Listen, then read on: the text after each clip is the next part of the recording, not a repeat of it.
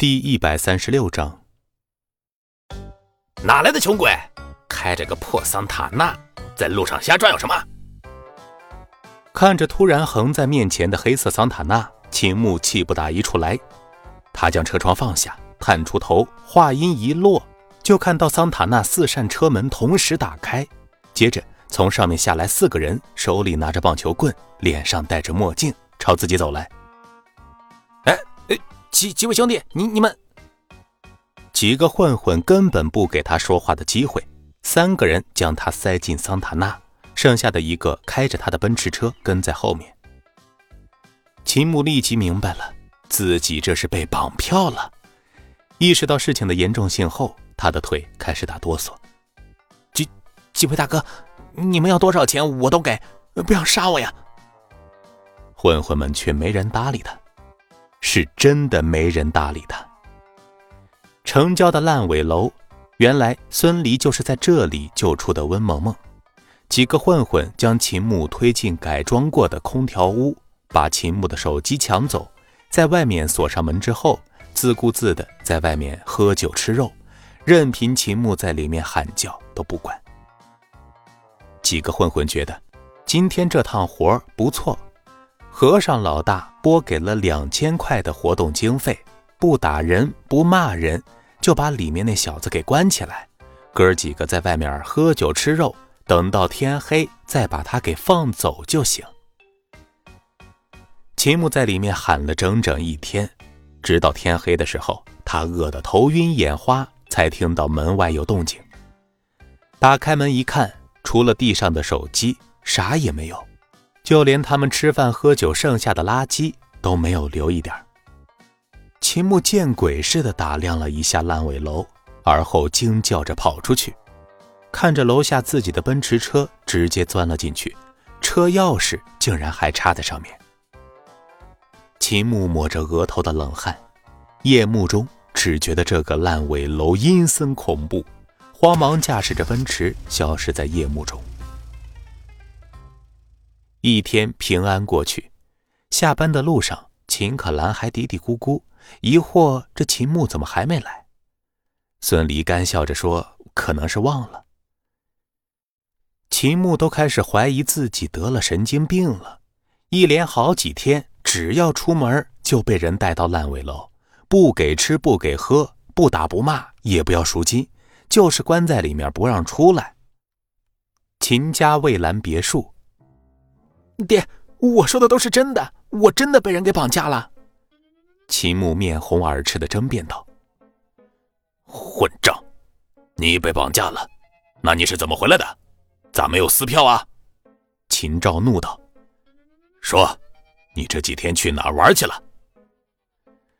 秦昭真的要被自己这个儿子给气死了。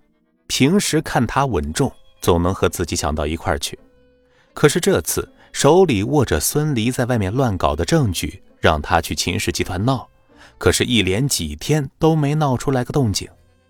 每天一早出去，而后玩到天黑才回来。今天质问他，竟然编出了被绑架了这样的荒唐理由。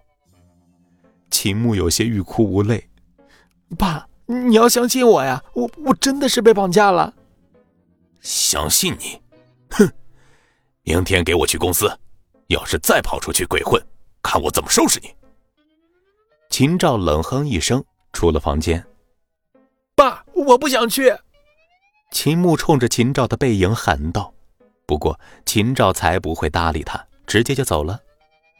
这几天的绑架给秦牧的心理上带来了巨大的压力。要不是每次都是白天被绑，他都怀疑自己是遇到鬼打墙了。老婆，你你相信我，我真的是被绑架了。父亲不听，他只能向老婆宋青青诉苦。